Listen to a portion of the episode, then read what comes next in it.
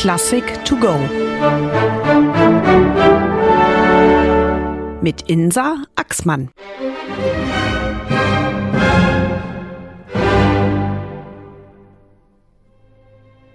Stenjek Fiebig macht das, wozu Robert Schumann der Mut gefehlt hat. Er komponiert eine Oper über Schillers Die Braut von Messina. Zugegeben, ein großes Vorbild, Schillers düsteres Drama, in dem, ich nehme es jetzt mal vorweg, zwei Brüder am Ende tot sind. Erst Mord, dann Selbstmord. Aber beginnen wir von vorn.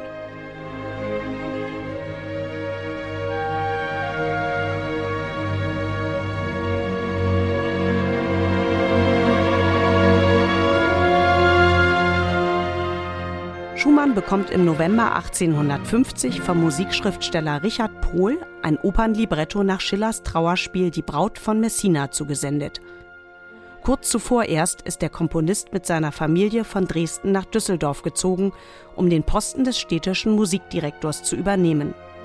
Jahrelang hat er sich um die Nachfolge Mendelssohns am Leipziger Gewandhaus bemüht. Vergeblich. Seine Zeit in Dresden war von Depressionen und Schwermut geprägt.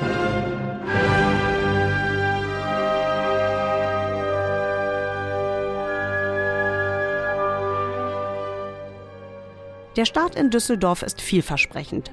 Schumann komponiert jede Menge und wird von den begeisterungsfähigen Rheinländern herzlich aufgenommen. Es geht ihm besser. Dennoch traut er sich nicht zu, aus dem ihm anvertrauten Libretto eine Oper zu machen. Zu groß scheint ihm Schillers Vorbild zu sein.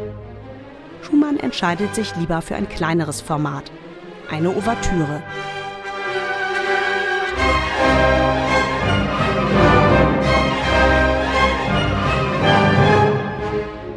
März 1851 findet unter Leitung des Komponisten die Uraufführung seiner Ouvertüre in Düsseldorf statt. Es gibt zwar keine Buhrufe, aber die Begeisterung des Publikums hält sich sehr in Grenzen. Schumann ist mehr als enttäuscht.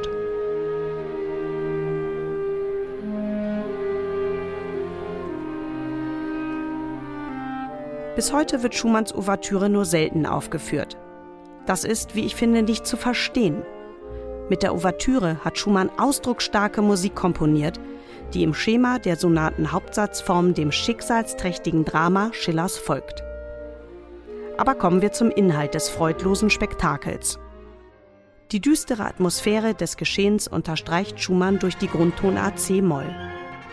Die verwitwete Fürstin Isabella lebt mit ihren beiden Söhnen im sizilianischen Messina.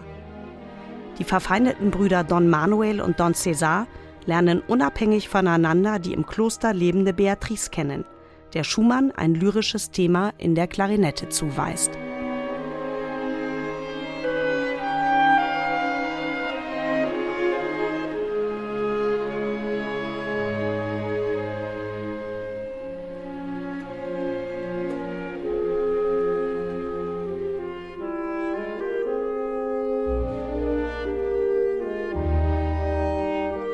Beide Brüder verlieben sich in das Mädchen.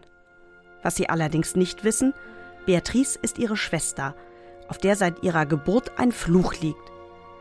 Dieser wird immer wieder durch ein musikalisches Motiv dargestellt. Aufbrausende Aufwärtsbewegungen in den Violinen, die durch kraftvolle Akkordschläge beendet werden.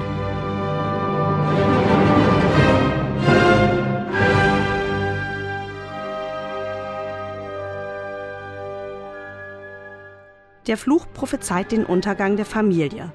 Und genauso kommt es. Don César ersticht seinen Bruder aus Eifersucht.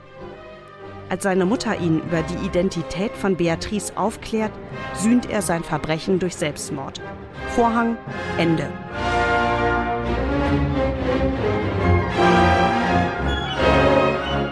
Aber wie ist es denn nun mit Stenjek Fiebig weitergegangen? Der eher unbekannte tschechische Komponist hat sich, anders als Schumann, der Aufgabe gestellt, aus Schillers Tragödie eine komplette Oper zu machen. Sie feiert 1884 ihre Uraufführung in Prag. Da ist Schumann schon fast 30 Jahre tot. Allerdings bringt auch Fiebigs Oper es nie zu großer Bekanntheit. Da könnte man doch fast meinen, auf Schillers Drama habe ebenfalls ein Fluch gelegen.